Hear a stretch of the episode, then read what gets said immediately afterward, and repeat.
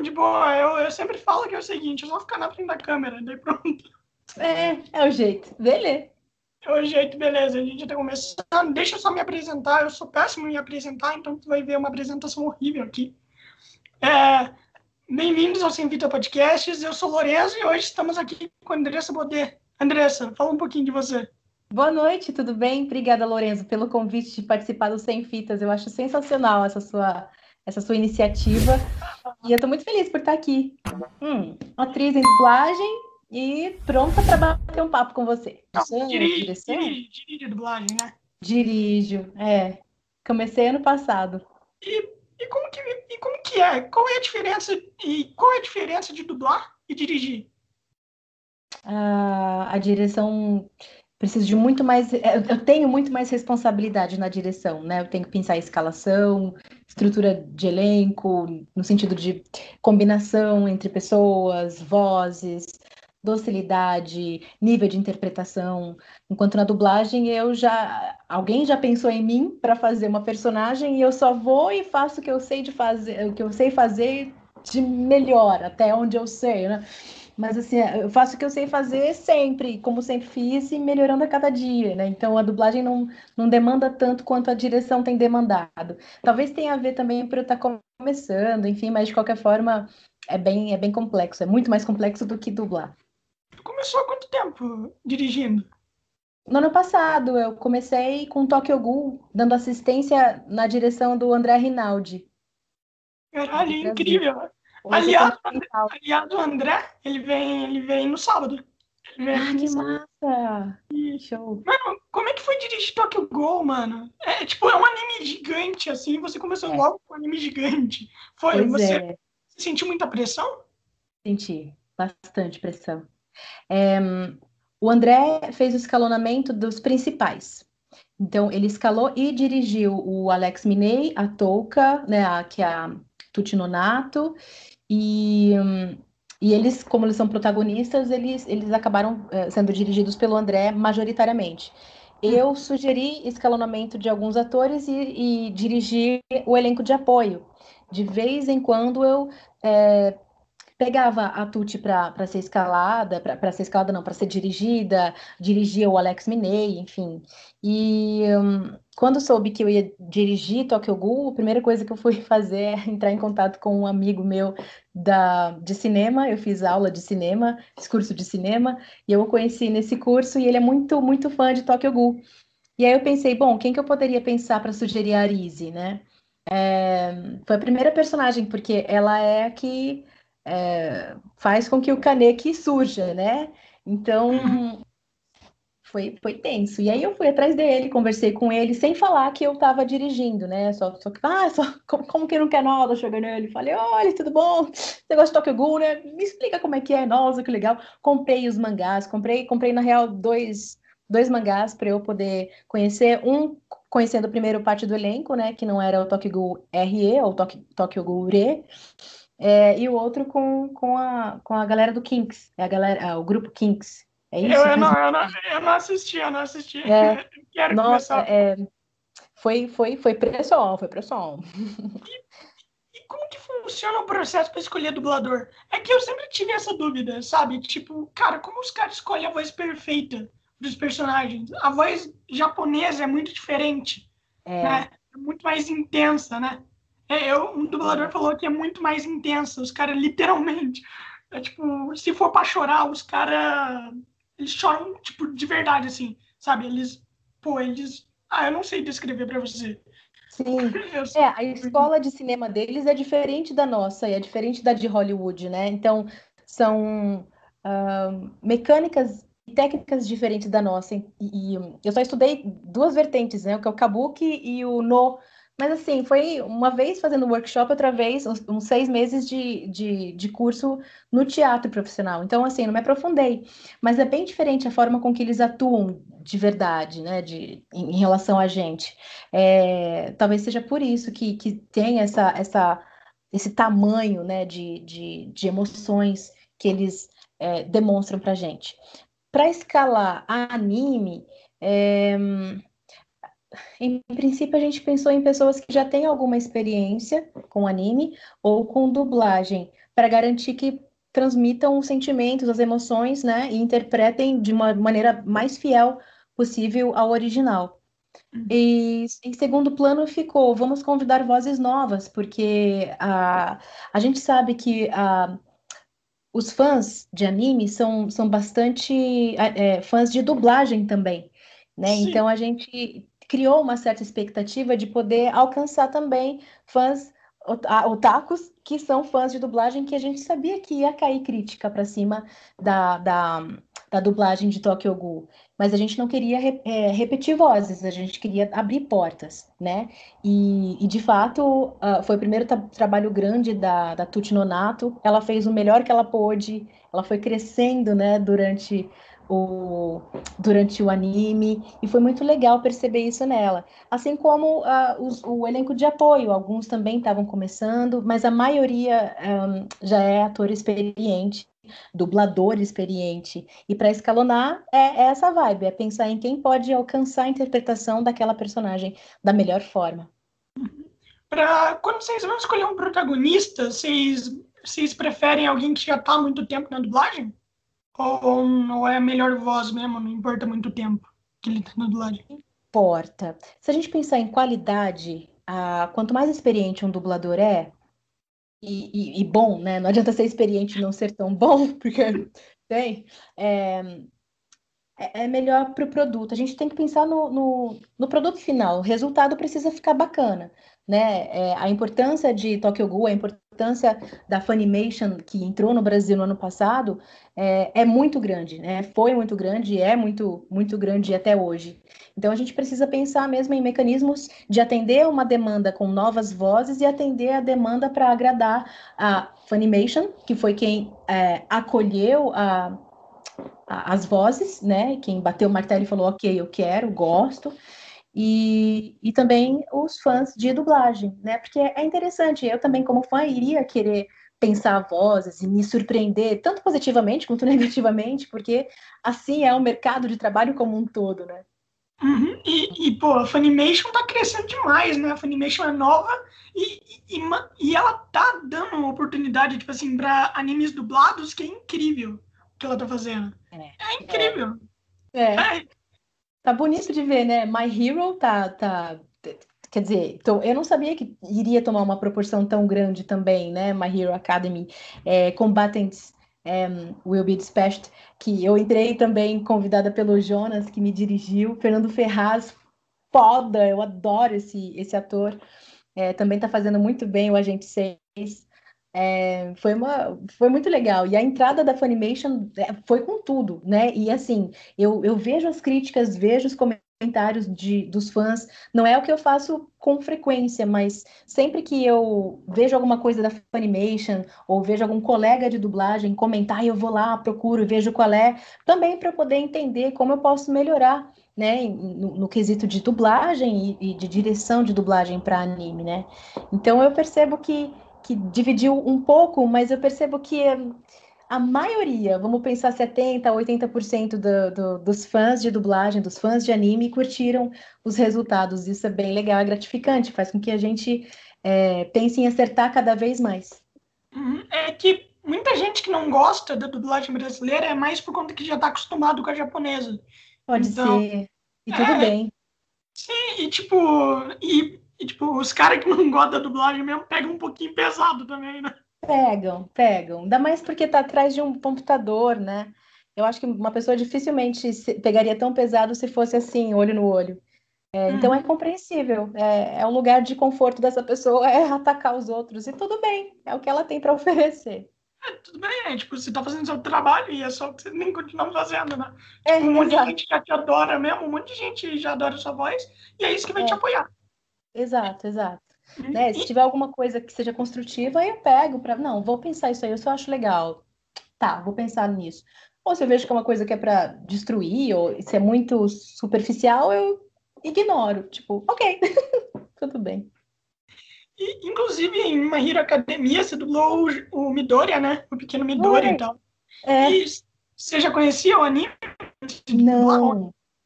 Não, eu fui atrás depois que eu fiz o teste, porque eu achei tão fofo o menininho quando eu fiz o teste. Eu fiz o teste bem naquele momento que ele tá na cadeira, falando pra mãe que queria ser o All Might, né? All Might. Quando crescesse.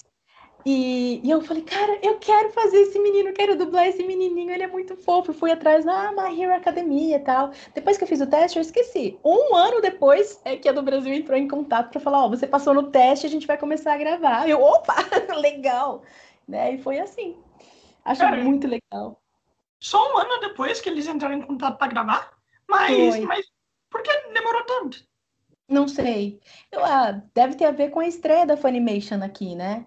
É, talvez eles tenham esperado sair o longa, porque o longa é da Sato Company, se eu não me engano, é, é. outro cliente. Então, talvez, eu não sei, eu não sei qual foi o mecanismo de marketing deles, mas eu sei que demorou um ano. Mas não é a primeira, o primeiro teste que eu faço que demora muito, não. Tem outro teste que eu fiz três etapas é, em 2019. Esse ano me chamaram de novo para fazer mais três etapas. Já fiz a primeira. Vamos ver o que, que acontece. Ah, eu não sei por que demora tanto, deve ser por conta que eu não sou muito do mundo da dublagem, então eu meio que não entendo muito bem como é que isso funciona? Então... É do cliente mesmo, nem eu sei. Acho que nem é do Brasil, sabe, por que, que demorou tanto. É uhum. É assim, é normal. A Funimation, pode ser a Paramount, pode ser qualquer outro cliente, pode ser que demore, pode ser que não. É... Às vezes, é, recentemente eu dublei uma, uma série chamada Normal People, que foi para o Stars Play. E essa série, ela entrou primeiro legendada. Eu achei esquisito, né? Depois de uns três ou quatro meses que chegou dublada na, no streaming. Ok, é, não sei, eu já tinha dublado tudo, não faltava nada, né? Nem, nem por minha parte, tinha perguntado até pro diretor da série. Ele falou: não, a gente já entregou pro cliente. É a decisão dele, né? De, do momento de colocar dublado ou não, ou não colocar, de repente. Deve ser isso. Sei lá qual é a dele. Ah, mas, tipo, eles não podem não colocar, né? Ou podem, oh, podem escolher não colocar. Mas, mas seria, muito, seria muito vacilo, não seria? Ah, depende. Não sei o que eles esperam. Por exemplo, agora saiu é, é, Desperate, não, Real Housewives of Beverly Hills de 2013, que eu gravei na BKS e tá na Netflix. Eu fui abrir e falei, ah, legal, isso aqui eu dublei já faz o quê? 2013? Faz cinco, não, faz oito anos. Faz oito anos, caraca. E tá legendado, né? Tudo bem que eu, quando eu dublei, eu dublei para Discovery e tá na Netflix, então tem um conflito de clientes aí. Aí eles podem escolher redublar ou comprar o dublado já de outra distribuidora. É opção, não sei. Ah, quis investir grana com dublagem, mas não quis botar, eu já não sei. Aí é coisa de de clientes mesmo. Mas é raro disso acontecer, viu? Geralmente as coisas que eu dublo eu e toda, todo o elenco de São Paulo, Rio de Janeiro e todo o Brasil é, já sai dubladinho. Pode demorar, pode não demorar, mas sai. Você tá há quanto tempo na dublagem? Estou há 11 anos, 11 anos e meio, mais ou menos. É, isso, isso faz muito tempo. 11 anos é muito, né? Você, você considera 11 anos é. muito para dublagem? Ou você ainda acha que há muito que aprender? tem muito que aprender, tem chão. Mas também eu, eu caminhei bastante já, então acredito que eu esteja na adolescência da dublagem, por assim dizer. E você, já dublou algum filme? Ah, não, você falou agora que dublou, né? É, é. filme. Ah, ai, agora não me vem em mente, mas eu já dublei, já dublei vários longas. Não consigo pensar em algum agora. Só lembro de série. Série, eu tenho até as bonequinhas aqui. Inclusive, mano, inclusive tu faz desenho infantil também, né? O, o, que, é, o que é mais difícil de dublar, um desenho infantil ou um anime? Anime. Eu acho anime mais complicadinho. Por causa da boquinha e porque. Hum, como a, a cultura hum, japonesa é bem diferente, então, tem momentos que eu preciso ouvir várias vezes para entender o que, que a personagem está sentindo e demonstrando. Às vezes está fazendo uma careta, mas pode ser uma piada, pode ser sarcasmo, pode ser ironia, pode ser verdade o que ela está dizendo. Então, é, principalmente no comecinho do, do anime, Combatants, por exemplo, foi um anime que, como é protagonista, eu tive que prestar triplo de atenção para entender o que, que ela estava sentindo, né? Então, aí depois que pega a personagem direitinho, depois que entende, vai que vai. Mas acho que anime é o mais complicadinho de fazer. qual é a série mais famosa que tu já fez? Depende. Tem o The Walking Dead, que as pessoas me conhecem mais pela Terra. Também comecei a dublar em 2013 e parei em 2019 por questões que ela morreu. Então foi triste.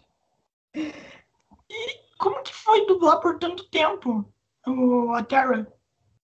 Foi muito gostoso, porque é, em 2013 eu estava começando na dublagem ainda, eu tinha uns três anos, né, de dubladora, e eu fazia bastante desenho animado naquele tempo. E foi o Hermes quem me sugeriu para gravar a Terra, que é completamente diferente do que eu já tinha feito na vida, né? Então, foi muito legal. É, ela tem um jeito mais B10, um jeito mais é, prática de ser. Ela começou bem é, introspectiva e depois foi ganhando força. Foi bem legal crescer junto com ela, entender, e ela me abriu várias portas também para fazer Mulherão. Achei bem legal uh, começar a dublar The Walking Dead, foi bem legal. E quando e, tipo assim, quando você pegou a personagem, você, você já assistia The Walking Dead? Não. Comecei a assistir depois, para entender melhor qual é a da série. quando eu vi o momento em que ela entra, conheci o. Poxa, aquele morreu tão cedo. Que o Comode, Robson Comode, que dublava. Glenn, né? Quando conheci o Glenn e conheci a história dele, eu achei bem interessante. Aí eu pensei a, a Terra de maneira diferente. Aí eu fui entendendo melhor o que ela estava querendo dizer, né? Então, mais do que ler o texto e fazer a interpretação do texto dentro da boca, é entender qual é o subtexto de tudo aquilo, né? Isso é que faz a gente quebrar a cabeça. Eu acho que esse é o tesão maior de dublar, sabe? É esse quebra-cabeça delícia de perceber o que, que a personagem quer dizer, não o que ela está dizendo. Essa aqui é a diferença né, de, de, de, de um dublador que está começando, por exemplo. Eu demorei muito para entender esse mecanismo né? E depois que eu entendi, eu, ah, agora eu pego. Aí foi quando eu comecei a deslanchar na dublagem. Fica aí a dica para quem quer entrar, já começa a entender o subtexto que vai ser sucesso. E tu, tu sempre quis ser dubladora? Sempre. Ou... Sempre, desde pequenininha. Eu brincava muito com os meus primos, né? Em reuniões de família, a gente brincava muito de fazer trechos de filmes. A gente se imaginava. Desculpa, agora eu vou denunciar. Eu tenho 33 anos e eu tinha sete, quando a gente assistia uma novela chamada 4x4, e eu fazia Babalu, que era uma personagem ali, e meu primo fazia o meu namoradinho, que era mecânico de carro e tal, e a gente fazia umas cenas, tinha, éramos em quatro ou cinco primos, né, e a gente sempre se organizava para fazer alguma coisa depois do almoço, e apresentar para a família depois, olha só o que a gente copiou da novela, né, acho que o mais famosinho que a gente fez foi Titanic, a cena em que a Rose tá quebrando o... algema do, do Jack. A gente adorava fazer, pegava aquela raquetinha de matar mosquito e fazia de machado. E aí, com isso, eu acabei criando mais vontade de, de fazer teatro. Como eu me mudei para o interior, enfim, altas histórias. Eu acabei que optei por fazer stop motion em casa e nos stop motions eu brincava de dublar. Tudo isso com aquela câmera uh, de fita cassete mesmo, né? De, de fita. Uhum. Não era nada digital, né? Faz bastante tempo já. E, e quanto tempo demora para fazer stop motion que você fazia? Poxa, muito. Eu levava, assim, umas duas horas para fazer uma cena de dois minutos. Nossa! Mas tava legalzinho. Pena que eu não, não digitalizei nada, mas tinha bastante material. E, e sobre o que, que era o stop motion? Você se lembra de algum? Eu lembro de um que era sobre o Bin Laden. Eu lembro que é, eu fiz uma criancinha que estava escondida e o Bin Laden ajudava essa criança a sair do esconderijo. E eu não lembro de muita coisa, mas eu lembro que eu fiz uma fogueirinha, eu fiz uma tendinha, sabe? Eu peguei o papel mesmo, sabe? É, papel sulfite, desenhei para fazer o cenário e fui brincando com meus Kinder Ovo. Peguei Kinder Ovo e falei, esse é o Bin Laden, essa criança, e, e montei. É a única história que eu lembro assim, por cima. Que era Ai, 2001, que momento de 11 de setembro. Foi o que eu peguei para fazer a historinha. Mano, eu acho incrível que todo mundo que trabalha com dublagem ou com algum tipo de arte já, já meio que brinca de arte desde quando é criança. É. Daí ela cresce e trabalha com arte. Eu acho isso incrível. É. É, todo mundo, assim, todo mundo que eu conversei que se envolve com arte já é um artista de pequeno. Não sei por que isso. E com quantos anos que você que você deixou de fazer arte por hobby para passar para o profissional? Acho que foi com 18. Com 18 eu entrei na faculdade, seis meses depois eu ganhei bolsa de estudos para fazer teatro profissional e me especializar em dublagem, foi bolsa. E, e, e, aí, fazendo teatro mesmo, é que eu fui fazer teatro profissionalmente no meio da, das aulas, comecei a dar aula de teatro em troca de aprender alguma coisa. É, acho que o que eu fiquei mais tempo foi quando eu quis aprender Libras para fazer um trabalho da faculdade de psicologia. E aí eu ensinei teatro para pessoas com deficiência é, auditiva para aprender Libras e, enfim, foi, foi assim, foi com o tempo, fui fazendo algumas trocas, dando aula para, sei lá, ter algumas, alguns conhecimentos em troca e terminar minha faculdade. E aí eu fiz é, vários é, comerciais, né? Não fui protagonista de nenhum, mas eu fiz vários. Né? Eu já vi minha perna na TV, por exemplo, um comercial da Vivo, enfim. É, fui plateia em outro comercial da Claro, enfim. E fui fazendo. E acho que foi, foi acontecendo bem naturalmente. E olha que eu tentei ser psicóloga, né? Tipo, me formei em psicologia e já estava para me formar em teatro. Me entreguei vários currículos para trabalhar em RH, com psicodrama, enfim. Mas foi, foi mais chamada para fazer comercial e teatro do que psicóloga. Então, acabou ficando assim.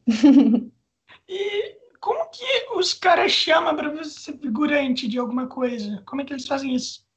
Para a TV é ser agenciada. Eu era agenciada, se não me engano, na Nossa Senhora do Casting, e tinha uma outra, que uma amiga minha, é que minha amiga minha me, me agenciou nessa outra, e foi com ela que eu, que eu fui entrando, né?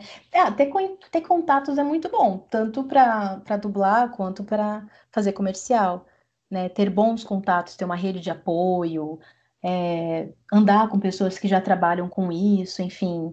Isso me ajudou bastante, né? Eu fui. Cada comercial eu conheci umas três, quatro pessoas que já faziam outros comerciais, que já conheciam outra agência ou agenciador, e, e assim eu fui me, me desenvolvendo, fazendo comercial, fazendo coisa pequena, né? Elenquinho de apoio, elenco de apoio mesmo.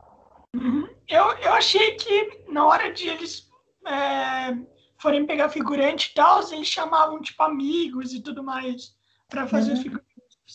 Não, eles Não? trabalham com atores profissionais desde muito tempo. Ah, legal. E, e mano, me diz, me diz uma coisa. Tipo assim, é, de, de anime e tal. Quanto tempo que tu começou a, a dublar anime? Acho que eu comecei a dublar anime no ano passado mesmo. É, eu fiz pontinhas em animes com o passar do tempo, né? Eu fiz pontas no Lost Canvas, do Cavaleiros do Zodíaco, fiz ponta em Lupin, terceiro, ou Lupin, eu não sei como vocês costumam chamar, Lupin ou Lupin. É, fiz um outro do Estúdio Ghibli, que é Confissões de Marnie, ou Marnie, algo do gênero. Se não me engano, foi o último, a última animação do Mitio, casal, casal Mitio, ah, me perdoem, mas do estúdio Ghibli, que, que é o mesmo diretor que fez a Viagem de Chihiro, por exemplo, Castelo Animado, enfim. Mano, é incrível, o estúdio Ghibli é incrível, incrível. É, que... Eu sou apaixonada. Esse aí, ai, ai, meu coração, eu gosto muito. Vidas ao Vento foi assistir no cinema. Cara, eu assisti Pônio no cinema quando eu era criança. Oh, meu Deus, Pônio. Tem uma amiga chamada. Quer dizer, eu chamo ela de Pônio, né? A Letícia Ida. Ela é dubladora e pra mim ela é a Pônio. Ela tem uma carinha de Pônio porque ela é toda gorduchinha gostosa. Desculpa, Letícia. E quando eu era criança, eu não entendi nada de Pônio. Eu tava pensando em reassistir. Eu, eu vi a galera falando e tal, eles falaram que Pônio é uma obra de arte e eu não entendi nada. Eu não entendi nada de Pônei. curtiu? É, eu, eu pretendo assistir de novo. É que na época eu acho que eu tinha uns 10 anos por aí. Ah, é. mesmo assim você tinha gostado? ah, eu acho que eu tinha. Sim, eu gostei. É. Eu achei legal os desenhos, mas não entendi nada. Ah, mas foi legal, gostei. É que o Studio Ghibli desenha muito bem, né? Animação, as animações deles são incríveis. São, são maravilhosas. E as histórias são bem profundas, né? Tem muitas, muitas camadinhas. Cada personagem, mesmo que pequenininho, tem uma história que você fica, eu quero conhecer mais. Meu favorito é o Castelo Animado. Eu adoro aquele que é um príncipe ou duquesa, não lembro se ele é príncipe ou duquesa, que é um espantalho. Você chegou a assistir? Você lembra dele? Não, é um o único de príncipe que, que eu conheço é... Acho que é é alguma coisa Mononoke, acho que é alguma coisa ah, Princesa Mononoke. Nossa, que putz, que animação foda, cara, nem fale. Preciso ver de novo. Ah, agora deu vontade, eu tenho toda a coleção ali. eu, é. eu, eu preciso continuar, mas eu vou fazer o seguinte, eu vou assistir hoje e daí eu te falo o que eu achei. Tá bom. Combinado. E, e mano, me, me fala uma coisa. Você é, faz audiobook, né? Qual é a importância do audiobook? Por conta que tem os livros e tudo mais, mas qual é a importância do audiobook atualmente? Ah, hoje é tudo muito mais prático, né? Começou, o audiobook surgiu por conta dos deficientes, uh, dos deficientes visuais, deficiente, deficiente audiovisual é meio esquisito, né? Mas dos deficientes visuais, para que eles pudessem ter leituras. O, o, o, Braille é um livro de 20, 30 páginas em Braille, é bem grossão, né? Então, é, seria mais prático o acesso a, a, ao áudio, para eles é, estudarem ou é, praticarem lazer, enfim, né? Terem lazer e tal. E hoje em dia, um, até mesmo todo mundo acessa né, o audiolivro é, com facilidade, seja no trânsito, está ouvindo alguma coisa, está lavando uma louça, por uma questão de praticidade mesmo. Então, ele é bem democrático, o audiolivro, né? Atende a, a, a toda a parcela da sociedade, né, que, que, que pode ouvir. É, tem, tem acesso a conteúdo bacana, tem conteúdo erótico, conteúdo infantil, conteúdo didático, é, tem, tem, é, tem audiolivro de, de poemas, então é bem, é bem legal. Tá, tá, tá bem abrangente hoje em dia, bem mais do que cinco anos atrás. Deve ser bem estranho é, dublar algo erótico. Deve ser é, muito chato. estranho. Dublar, eu dublei uma vez, não foi assim, tipo, não foi um filme pornô, mas foi uma, uma cena de relação sexual. Foi, foi, foi assim, foi estranho, é estranho, né? Agora, audiolivro é diferente, porque tem todo, uma, tem todo um envolvimento com a personagem principal, né? É como narração normal, você está lendo um livro, está na primeira pessoa, está na terceira pessoa, você vai se envolvendo com os pensamentos da personagem, com o que ela está é, querendo fazer, com o que ela está fazendo, enfim, segredos, aí você tem acesso a, a toda a psique da personagem. E no livro erótico, a mesma coisa. Então, tudo que ela pensa a respeito de um ser humano, ela a gente acaba, eu, tenho, eu acabo tendo que narrar. É, eu acho que o mais longo que eu gravei foi Função CEO. É, foi, foi uma trilogia, três livros, mais ou menos 900 páginas. Uh! foi, foi tenso, foram três meses mais ou menos para concluir. Nossa, cara, três meses. É. E, e, e você leu o livro? Você leu o livro antes de. Ah, mas, mas é uma ah, escolha antes... sua ou os caras te dão para ler mesmo? me dão. É como se fosse uma, um estúdio de dublagem, né? Tem os estúdios de narração. É, Narratix é, é, um, é um deles, por exemplo. Storytel também tem um. É, fazem como na dublagem, né? Mandam para mim um texto teste para mandar para o cliente. Se o autor. Desculpa. Se o autor tem tá vivo, né? Tem acesso, pode ouvir, aí o autor ou autora mesmo que escolhe as vozes. Se não é o próprio a própria editora que escolhe as vozes, né? Então é a mesma coisa, manda umas três opções, ele escolhe, manda um teste, faz um briefing, a gente conversa sobre o que, que ele espera da narração, se pode ser mais soltinha, se precisa ser mais certinha, falar nome, é, falar pronúncias dos nomes, tem nomes que tipo esse mesmo era a Poxa, ah, Robert. Eu, eu falaria Robert ou eu falaria Robert, né? Então, uhum. como é que seria nesses 900 páginas? Que é o nome do personagem principal, inclusive o CEO com quem a mocinha se envolve sexualmente. Então, é isso. Tem toda uma conversa antes de começar. É, é um pouquinho diferente. Sim, e o livro é muito mais descritivo, né? Do, uhum. que, do que o filme. No filme você faz as vozes. E no livro é muito mais descrição, você, tipo, é. não, é, não tem muito mais aquela cena erótica, literalmente. É mais a descrição que é. os caras estão fazendo. Né? É. é. Às vezes é poético, às vezes não. Eu conversei com a Thay Marciano, não sei se tu conhece ela. Sim, então, daí ela falou, ela falou pra mim como é a dublagem Mido. Ela falou que é muito estranho que é muito estranha. Até por conta, até por conta do diretor, né? Falar geme desse jeito, é. Tem isso também. Tem. Uh, recentemente eu estava dirigindo uma atriz, Simone Evans, ela estava dublando um papagaio. e o papagaio, ele repetia, mas ele tinha uma linguagem própria, né? Ele fazia... Ah, ah, ah, ah. Então, a forma com que ele fazia... Ah, ah, ele queria dizer alguma coisa, né? Então, é, é, é estranho, é, é uma... Causa estranhamento, mas a gente entende como, como arte, como comunicação e só vai. Mesma coisa gemido, se tá gostoso, se não tá gostoso, enfim. São, nuances, né, de interpretação de gemido, sempre se baseando no original, né, que é mais interessante. E, mano, me diz uma coisa, quando vocês, tipo assim, na hora de dublar algum animal e tal, é, é, vocês dublam ou, tipo assim, ou vocês têm lá, ah, é, esse daqui é o som de um animal que eu vou colocar aqui, aqui, aqui. Ou vocês têm que dublar o animal. Por exemplo, o elefante. Daí vocês pegam lá um dublador para dublar um elefante. Se for uma, uma animação e o elefante fala, a gente bota um ator para dublar. Agora, se é um se é um animal animal mesmo, a gente usa a ME, se ele tem algum som. De repente, é só, ME, desculpa, ME é música e efeitos, que o cliente manda para gente.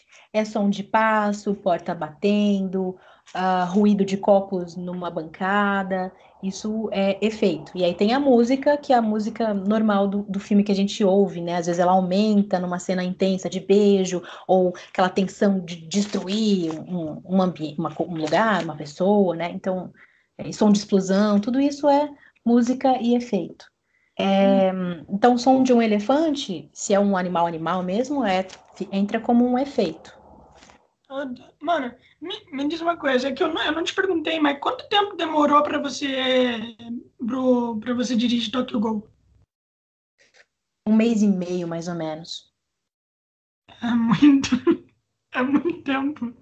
E, e, e tipo assim, como é que foi para você estar no lugar de diretor, de diretora e ver os caras dublando? Como é que foi? Escola. tipo, é, tem a, a, maior responsabilidade que eu penso é na hora de escalar. Se você escalar direitinho, direitinho, dentro do estúdio, vai ser sucesso, vai ser mamãozinho com açúcar. Se escala com uma certa pressa ou com uma certa insegurança, aí é, dentro do estúdio rola uma certa preocupação maior, né? Você quer tirar, tá com calor? Pode tirar. Não, não, não, tá de boa. É que, tá. assim, é que, é que eu tô de pijama. tô de pijama. Ai, meu Deus, tira, tira, brincadeira. É que, é, do nos últimos podcasts eu gravei de pijama. E daí teve um cara que comentou. É, e daí teve um cara que comentou assim: Meu Deus, mano, parece que tá no manicômio. Nossa. Sacanagem, maluco. É, então eu sou de jaqueta.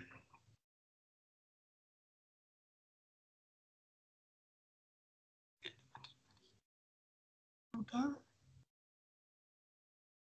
É, deu uma travada, mas vai voltar. É só eu cortar, tá? É só eu cortar, fica de boa. Tá bom, tudo bem, tudo bem. Ah, e você tava me falando da direção, né? Você, eu não sei se terminou de falar. Tu não acabou, né? Tu ainda tá não, falando. Não, não, Vou concluir pra gente, vou concluir. É, é, é a, a responsabilidade maior tá no antes. Dentro do estúdio, eu adoro tipo, para mim o grande paraíso, assim, seja para dublar, seja para dirigir. É, eu vejo o diretor como o mediador da porra toda, no sentido de fazer com que o engenheiro de som se sinta confortável para fazer o trabalho dele e o dublador se sinta confortável para fazer o trabalho dele. É, o diretor precisa ter uma visão maior, ampla, né? Do produto. Então, existe, a gente precisa assistir antes. E aí, o primeiro momento em que eu sentei na cadeira de direção e é, compartilhei do momento do, do, primeiro dublador, eu fiquei emocionadíssima, porque eu pensei, caraca, em princípio tinha sido alguém que o André tinha escalado. Então, eu não sabia o que aconteceria, não conhecia ainda aquele, aquele dublador, né? Então, eu lembro que eu fiquei tensa, né? Mas assim, demorou um minuto, foi ligar a chave e relaxar. Bom, vamos lá. Porque eu já tinha dado aula antes, né? Eu dei aula por quatro anos, dei aula no Senac, dei aula na do Brasil, dei, aula, dei workshops é, em, em, duas ONGs, enfim. Então já tinha um, certo é, jeitinho né, de lidar, de, de, de, dirigir. Aí depois eu fiz curso de direção, de ator, né, fiz curso de cinema, aí que eu falei, ah, agora tô entendendo um pouquinho melhor, né? Enfim, tô doido para fazer mais, mas tem que esperar a pandemia. E quanto tempo demora o curso de direção? Esse curso que eu fiz demorou seis meses. Eu, eu estudei Stanislavski, que é o método do ator hollywoodiano, que é, é o ator do método, chama-se, é, são os atores metódicos, né? É, uhum. Hoje em dia tem online, é fodástico, é bem profundo, é denso, tenso, maravilhoso. Conhecer o, o, conhecer a ferramenta, né? O método que o ator de Hollywood é, é, estuda desde criança, porque eles têm teatro na escola pública, entende? Você fica. Cara, explodiu muito a minha cabeça, sabia? Pensar em. Eu já tinha tido Stanislavski no curso profissionalizante, mas eu só li os três livros, e ele tem muito mais. E o dono dessa escola fala russo. E ele fez um mapa do, da trilogia do Stanislavski, do russo para o português. Puta, foi assim. Eu fiquei. Lorenzo, eu fiquei assim, vislumbrada com, com, com o tamanho da, da, das nuances que esse método pode trazer. Vai para além do pensa no cachorrinho e chora. Não, não, não, não, não. E o cuidado com, com, com a, a, o emocional, a memória do ator. E o cuidado com a memória do cachorrinho. Sacou? Tipo, não quero. E se o cachorrinho. Ah, tá, agora já me acostumei que o cachorrinho morreu, eu não vou conseguir chorar. E aí, como é que fica? Né? Então, o que, que é essa memória emotiva? Não é só pensar no cachorrinho e chorar, sacou? Foi foda, foi bem legal. Ah, eu indico para quem quiser. Muito bom. Desculpa, acho que me empolguei. Não, não. Boas, de boas. Cara, de boas. Se você quer se empolgar, se empolgue, né? Fazer o quê, né? Valeu. E, e esse método é aplicado há quanto tempo? Perdão? Esse método, o método Stanislavski, é, uhum. há quanto tempo é aplicado? Ah, uns 70 anos, mais ou menos. Para mais. É. Uhum. E, aí, e depois aí... ele veio Stella Adler, veio uma galera, né? Meisner, que também bifurcou. É como, psica, como estudar psicologia. Você tem Freud e tem as, os braços dele, né? Lacan, tem uma outra mulher que eu esqueci, me perdoa, senhora. A dona Freud também, enfim. E aí acontece a mesma coisa com Stanislavski, que tem ele, a, a Stella Adler, Meisner. Ai, é muito legal. Ai, meu Deus. Mó legal. E, e, cara, o cara então era incrível, né? Se tá 70 anos e ninguém conseguiu fazer um método melhor que o dele, então é, é. Muita gente se baseia, né, no, no, método dele. Pode até criar, mas é geralmente em cima do que ele já tinha pensado. E funciona, você vê, é, você pega Friends, é um método Stanislavski, mas com, com pitadas de, de, de, uma outra técnica a partir dele, né, do método. E eu acho que não consigo pensar em uma, em uma em um filme que seja tão, tão, tão... Ah, o próprio uh, Tom Hanks é um ator metódico né? Porque você vê a, o, o, Johnny Depp é um ator metódico, né? Você vê a diferença dele. É, é, a gente sabe que é ele, mas sabe a diferença em cada personagem que ele faz. Diferente do Bruce Willis, que tem o método, mas não se baseia só no método, né? Que você vê é o Bruce Willis em Duro de Matar e o Bruce Willis no Quinto Elemento. É o próprio Bruce Willis fazendo ele mesmo, praticamente. Aí você pega o Johnny Depp, você pega Meryl Streep, Aí é, é, aí você vê, cara, são, são, são artistas que, que são do método que você vê. Uh, quem é essa atriz? Nossa, é Meryl Streep. Sabe assim? Nossa, o Johnny Depp tá fazendo o Chapeleiro Maluco e também faz o, o, o Piratas do Caribe, o Capitão Jack, enfim. Né? E é diferente em cada, em cada filme que ele faz. É uhum. É isso. Marlon Brando. E é por aí vai. Cara, atores metódicos são incríveis, mano. Eles são, eles são incríveis incríveis. Me responde uma coisa, o Benedict Cumberbatch, ele é metódico também? É, nossa, é. Foda, né, gente? É, Tom Hanks. Você vê que. Ah, não sei. É, é foda. Desculpa, mas é. é outro patamar. Eles fazem isso há anos, né? A indústria do cinema é, hollywoodiana é, é, eles se aplicam, né? A maioria dos artistas que estudam lá é, cantam, sapateiam, é, enfim, é de cair o cu da bunda. Desculpa, mas é verdade. Ah, de boa, de boa. É... Mano, me diz uma coisa, tu só dirigiu Tokyo Go ou você dirigiu mais coisa? Dirigi mais, eu dirigi Overlord, aí veio a pandemia. Quer perguntar? não, não, eu vou, eu vou deixar mais para pergunta para o André mesmo. Tá bom, tá bom, é. boa. Sim. E Steins Gate, eu, eu dublei, eu dublei a, a Ferris e dirigi a Maite, Maite Cunha, que é. foi a Cristina. Maxo. É. Eu, eu, eu, sou um puta fã de Steins Gate. Jura? Pô, é muito legal esse anime, é muito bom mesmo. A história é bem raro de Steins Gate. é fechada. É, é um anime fechada. Muita gente não assiste. É. é. tipo, é um anime que muita gente não vê. É pouco, é pouco conhecido, por mais que tá, tá, na, tá na, em segundo lugar dos melhores animes que tem. Tá em segundo lugar no IMDB. Oh, que legal! Atrás de Full Metal. É, é, Full Metal é incrível também. Uhum, One Piece, é, são bons. Sim, sou um puta fã de Full Metal, One Piece e Steins Gate. Arrasou, que legal. É, é bom, é bom gosto. É, é, tanto que eu tô no, eu tô no capítulo mais recente do mangá de One Piece. É, oh, que legal. Sim. E, e, mano, a, a, dublagem de One Piece é incrível também. Né? A dublagem, o Glauco fez sim. um trabalho incrível. Fez, um trabalho fez. sensacional. E foi uma ótima escalação ter colocado a, a Carol para fazer o garotinho, que é brasileiro. E aí você usa a ginga carioca, né? De falar irado, saquei, enfim. Uhum. O Glauco mandou super bem.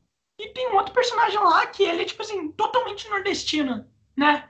Aquele homem polvo rosa, tu, tu já viu ele? é verdade. Sim, e é legal essa regionalização, né? Quando não caricata, quando respeitosa, acaba ficando bem interessante mesmo, porque a gente acaba se identificando com a linguagem. Foi o que aconteceu com o Rap Fit, por exemplo, né? Frio de Janeiro. Pô, genial, né? Botar o nome da cidade de Frio de Janeiro, né? Galera Pinguim, enfim. Foi bem bacana. Aí é depois desses animes eu também dirigi Polly Pocket, é, a segunda temporada, dirigi sozinha. Essa que é X, é, é, que ainda não saiu, não posso falar. E também, é, quando eu entrei na Centauro, eu dirigi reality show e documentário. E tô, tô nativa. Tá bem interessante trabalhar com live action. E como que é fazer documentário, mano? Como que é dublar documentário? É, é, é uma coisa muito mais diferente do que você fazia antes? É uma, é, tipo, por conta que é... documentário tem, é, um, é um nicho incrível. Documentários são incríveis. Deve ser muito mais difícil de fazer.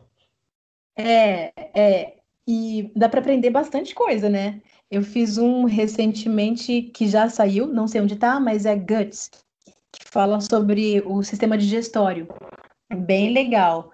É, acho que tá na Discovery. Eu vi um trechinho na, na Discovery do YouTube, no canal do YouTube da Discovery.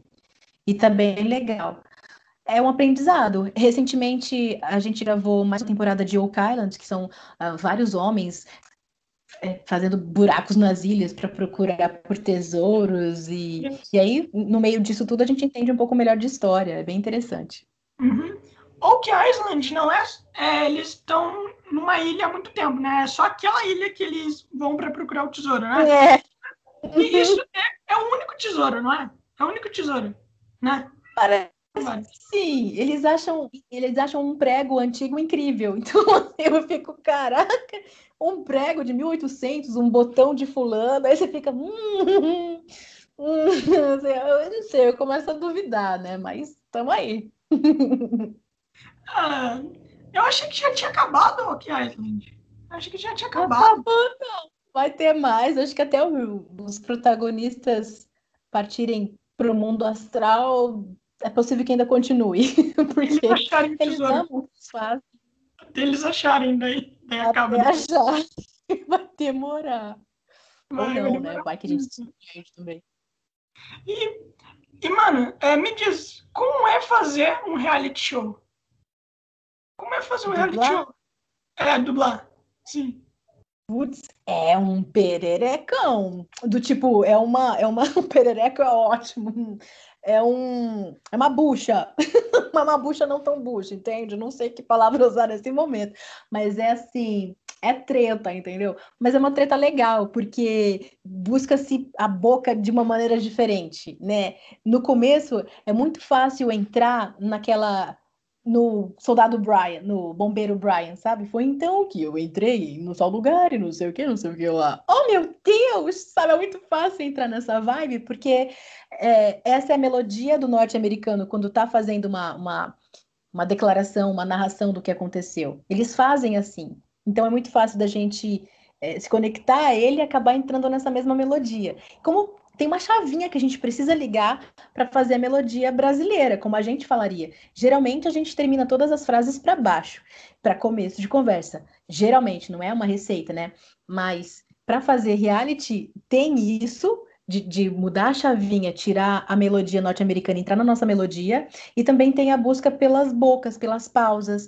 Geralmente, é, eles usam, eles gaguejam, né? Como eu estou gaguejando aqui agora, para, pensa, fala, não é? E aí, para a gente pegar a pausa e deixar fluida no português é um grande desafio. Vai anos de experiência para entender o mecanismo e fazer legal, mas é uma buchinha gostosa de, de, de, de dublar. E praticamente, tipo assim, tu tá dublando pessoas, tipo, no, no, dia, de, no dia a dia delas lá e tal. É. é, é difícil por conta que cada humano tem sua própria individualidade, né? Individualidade. Exato. é, tá tudo bem. É um, é um indivíduo, ou seja, tem seus costumes. E deve ser muito difícil dublar com os caras tendo os costumes dele, de fala e tal, né? É, deve ser uhum. muito complicado. E, inclusive, inclusive, tu dublou aquele, aquele dos relacionamentos lá, né? Do, é, pra casar, né? Com o cara com o nome estranho lá. É, eu dublei a Evelyn e dublei a Larissa no, na temporada seguinte. A Larissa é treta também. É muito legal fazer a Larissa, porque ela, é muito. Ela, ela é das tretas, né? Ela parece que, não sei. Ela, ela discute muito, ela fala muito alto, e ela é brasileira, então ela tem um sotaque. A gente optou por não deixar com sotaque, para não deixar. Sabe, para não perder a, a o foco, né, na história, mas é bem legal fazer. Uhum. Eu, eu, assisti alguns, eu assisti alguns episódios com minha mãe. Minha mãe, ela, ela adorava 80 Dias para Casar, era muito bom. Minha mãe, ela adorava muito. Adorava.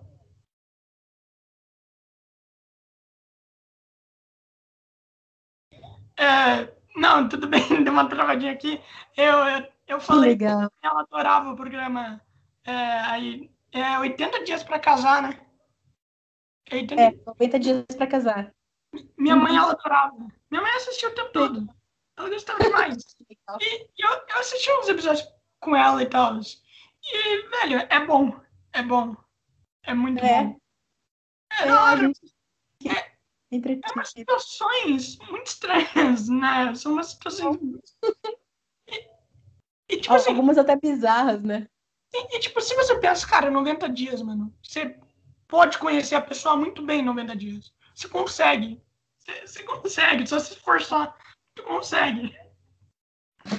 Dormir com ela todo dia, acordando com ela todo dia, talvez ainda tenha surpresas pela frente. Mas é. Mas é complicado, é complicado. E, e, mano, me diz uma coisa: é necessário fazer teatro para ser dublador? É bom, é bom. é bom para se profissionalizar. É, mas é, é melhor ainda quando você quer aprender e não só ter o DRT, né? Aprender a interpretar é, é a pegada do, do, de quem quer dublar de verdade. Se for dublar por, por hobby, aí tudo bem, tenha seu DRT e faça pontinha vez ou outra, mas não é o, ideal, né? É, é interessante se profissionalizar, é muito importante sim fazer teatro e continuar sempre é, fazendo a manutenção do conhecimento, né? Da a prática, não só o teatro, mas se puder fazer workshop de outras é, vertentes, né? Da arte do ator, faz voz original, sabe? Faz é, workshop de cinema. O cinema pode ajudar bastante, é uma linguagem interessante que depois pode ajudar até para interpretar melhor, né? É, sei lá, mímica, tudo, tudo que inclui arte é interessante aprender. Uhum. É, explica para o pessoal que não sabe o que é DRT. Ah, DRT? A gente usa o termo DRT, mas uh, é uma forma de dizer que é o registro do ator, né? Na real é registro de ator. DRT é o nome do, do lugar, né? Que é Diretoria Regional do Trabalho. Então a gente fala, vou tirar o DRT, mas ninguém vai tirar o prédio de lá, não. A gente vai lá para tirar o registro profissional. E é o mesmo lugar onde a gente tira o registro profissional para direção de dublagem, direção de, de cinema, acho que no, é, né, DRT também, mesma coisa, direção de cinema, tudo que envolve é, arte é, precisa-se, é bom ter, né, um registro profissional para trabalhar direitinho. Uhum. E, e, e uma dúvida que eu estava aqui, você falou que você fez a direção junto com o André Rinaldi, né? E, e daí eu estava pensando o seguinte, tá, mas duas cabeças eh, não podem ter conflitos? Não podem ter ideias diferentes? Podem. Poder pode, mas quem pode. bate martelo, no geral, é o, o, o André. É, uhum. A gente teve, a gente se comunica, a gente se comunicou bastante, né, no, no período de Tokyo Ghoul. É, no finalzinho entrou o Rodrigo Martim para dirigir, né? No finalzinho, acho que pegou os últimos episódios. É, pode ter conflito? Pode, né? Pode ter divergência de ideias? Pode, mas eu estava ali disponível como assistente dele. Então é ele quem ele quero escalar o Alex Minei. Vai ser o Alex Minei. Como você quer a linguagem do Alex Minei? Como você vê o original? Porque isso é muito artístico, né? É, existe uh, a linguagem do, do mangá, a linguagem do anime. Como o André Rinaldi via a linguagem do anime. Ah, tá, é assim, legal. Então é assim que eu vou ver também. Não é assim que eu vejo? Pode ser que não, mas é assim que eu vou respeitando o olhar dele. Então eu pegava filtro, né, pegava o óculos dele, botava e, e pensava as cenas junto com ele, né? Se tinha alguma dúvida de pronúncia, André, como é que você tem feito a pronúncia de tal nome, né? Como é que é o, o nome dessa dessa equipe? É Quinks? É Kinks? Como é que você vai fazer? Kaneki? Kaneki? canequi, sabe? Então, tem, a gente precisa conversar para chegar num, num, consenso e, faz, e deixar a obra uh, homogênea. Uhum. É, eu, eu não vi a dublagem do. Eu não vi a dublagem do Go, mas como que vocês pronunciaram o nome do Kaneki? Kaneki. Ah, que é mas. Ah, é. Ah, assim, assim, não tem treta com, com, com, os fãs também, por conta que daí, tipo assim, eles não vão falar, ah, mas no original tá assim, no original tá assim. Tá, a gente pegou exatamente como tá no original também, né? Exato. É, teve um fã que questionou, ué, eu falava caneque. Hum, ok. Ok. Mesma coisa Rise, né? No original é Rise, mas a gente poderia falar Rise. Hum, como Rise lembra riso, a gente optou por deixar como está no original, Rise, né? Que é a personagem do comecinho que, que quer comer literalmente o Kaneki. É, mesma coisa os Quinks, né? É, não lembro o que, que a gente optou por fazer. É, um outro nome, não consigo lembrar agora, mas foram Touca, né? Se vai ser touca, se a gente deixa o U bem presente, se vai deixar touca, mas espera aí, tem a touca de usar, né? Enfim, como é que a gente pode sair um pouquinho dessa, dessa da, da, desvincular, né, a, o nome, o objeto, enfim, também tem essa preocupação. Mas no geral a gente segue o original, a gente seguiu o original, e isso nos ajudou bastante. Uhum. E me explica uma coisa, tipo assim, mas eu falou que no final da, da direção de, de Tokyo Ghoul mudou, né, mudou o diretor, mas por quê? Por que no final? Por que ah, no final na verdade, não mudou, acrescentou. Né? Eu continuei com o André Rinaldi uhum. e o Rodrigo Martins entrou para nos ajudar com a demanda que estava tendo. Né? É, a Funimation queria tudo para ontem e a ah, gente precisava de mais pessoas para ocupar a cadeira enquanto iam chegar outras. Uh, o André Rinaldi estava encabeçando Overlord, então, o, o Rodrigo Martim entrou junto com nós, junto com a gente, né? Ficamos os três, enquanto o André estava também dando atenção ao Overlord. E aí, terminando, eu fui para Overlord junto com o André, e aí veio a pandemia, e aí eu optei por fazer direção remota. E aí eu fiquei com Steins Gate. Vez ou outra eu dirigi Overlord, mas daí eu me dediquei a Steins Gate com, com o André e e dirigir só a Maitê remotamente. Uhum.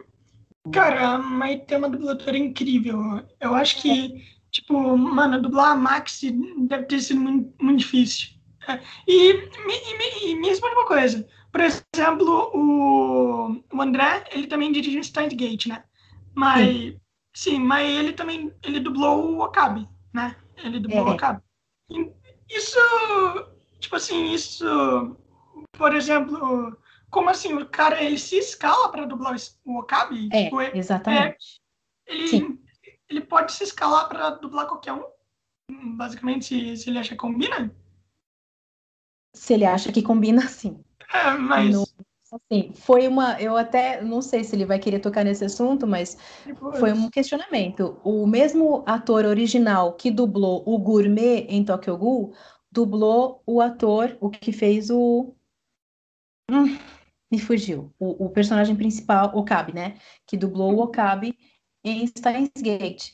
A sugestão foi, bota o Felipe Grinan, porque o Grinan já tinha feito o gourmet. Então, o timbre é interessante e tal.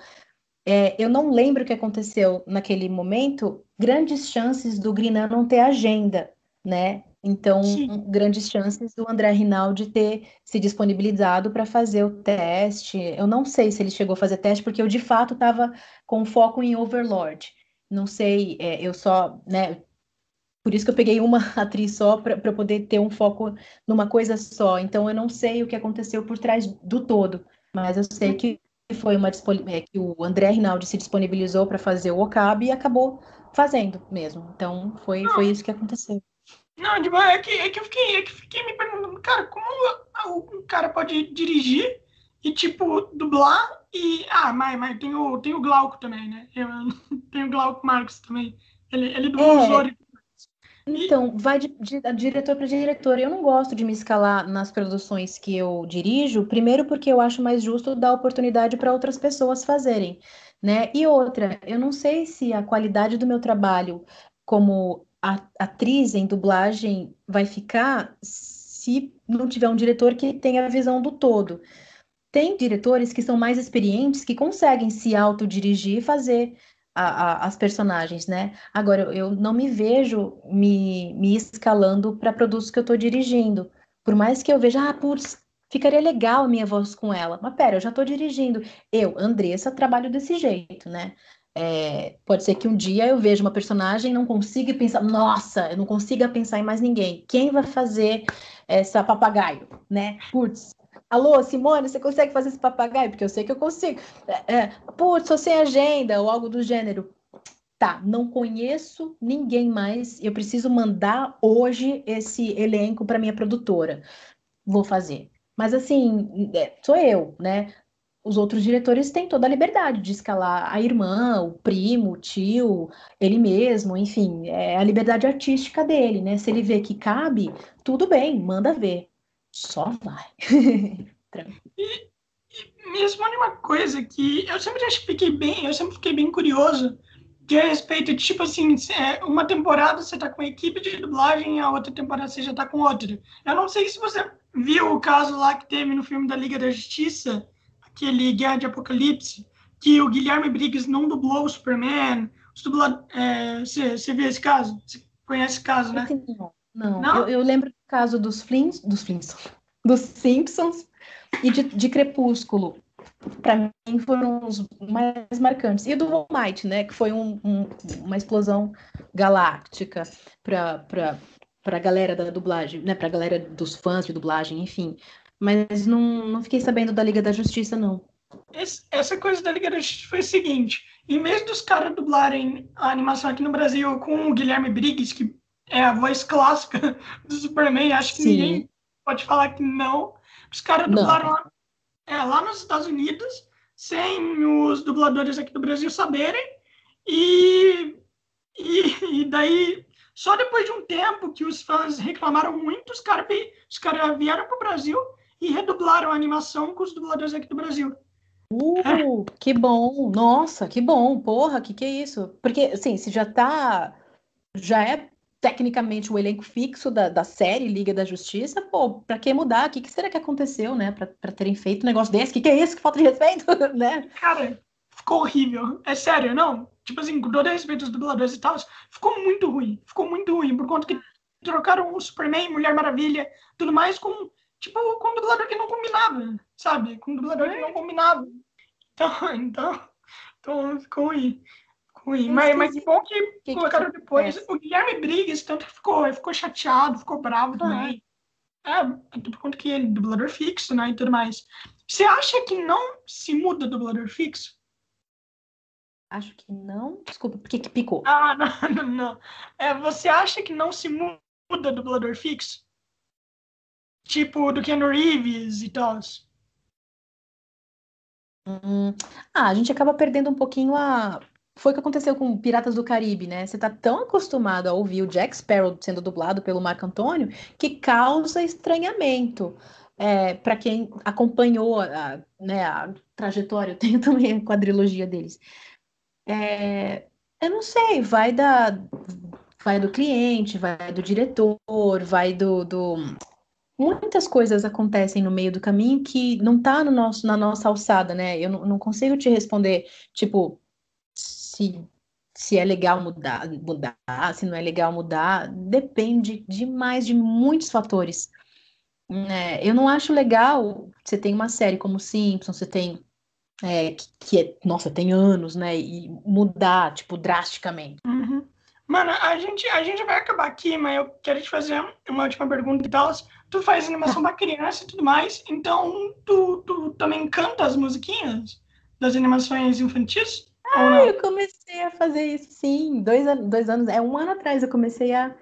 Dois anos atrás, eu comecei a, a dublar canções também. É bem legal. E tu, tu já fez aula de canto? Já, já. Eu fiz aula de canto quando era criança também. Eu fiz coral, né? Eu participei do coral Projeto Guri. Era, era tudo de graça na minha cidade, né? Então eu aproveitei tudo que eu pudesse fazer. E depois eu, eu depois que eu percebi que ainda tenho jeitinho para cantar, eu comecei a fazer aula de canto e e passei a cantar. Então foi bem legal. Inclusive, na temporada passada de Polly Pocket, eu tive a chance de dirigir uma canção também, fazer adaptação da música com, com as rimas, mandar para o cliente, conversar com a tradutora. A equipe de Polly é muito legal, sabe? A, a Marcela de Barros, que é a tradutora, ela é muito atenciosa. Então a gente consegue ficar trocando informações sobre Polly com, com muita frequência, né? Rimas, poemas, canções. Tem cançõezinhas de, de carro, sabe quando você está no carro, né? E canta uhum. Um Elefante Incomoda Muita Gente. Então, a gente fez uma versão Polly Pocket, porque na Polly, no original, é, elas não cantam exatamente como é na cultura norte-americana, então a gente fez adaptação juntas. Isso é muito interessante de fazer. Quando tem tempo. Quando não tem tempo, aí, aí é uma bucha. E, e como que foi para você adaptar a música? Que foi? Uma delícia. Eu, eu, assim, eu brincava muito disso quando era criança, né? Então, assim, praticamente já estagiei muito, né? Eu fazia... Eu gostava dos Backstreet Boys. Então, eu fazia a versão brasileira de algumas músicas e dançava na escola. Então, assim, eu já brincava muito de fazer adaptação.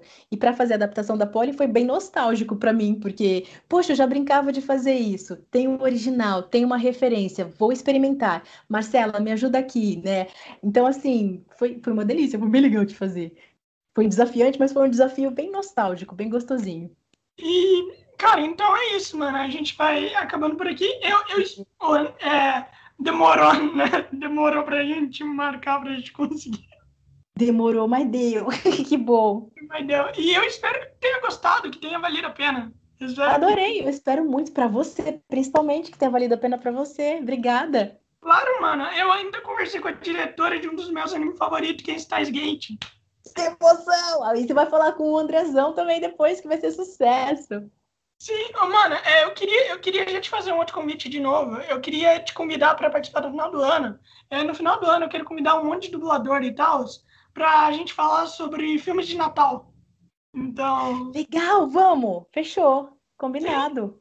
Sim. Então é isso, mano. É, você quer divulgar alguma coisa? Quero divulgar o seu canal. Brincadeira, não, tô legal. Obrigada. Quem tiver interesse, me segue no andressa.bodê Instagram. Mas, por favor, sigam Sem Fitas. É Sem Fitas ou Mil Fitas? É, Sem Fitas Podcast, sim. Sem Fitas. Então sigam Sem Fitas Podcast do Lorenzo, cara. É top. Então é isso, mano. É... Falou e boa noite. Boa noite.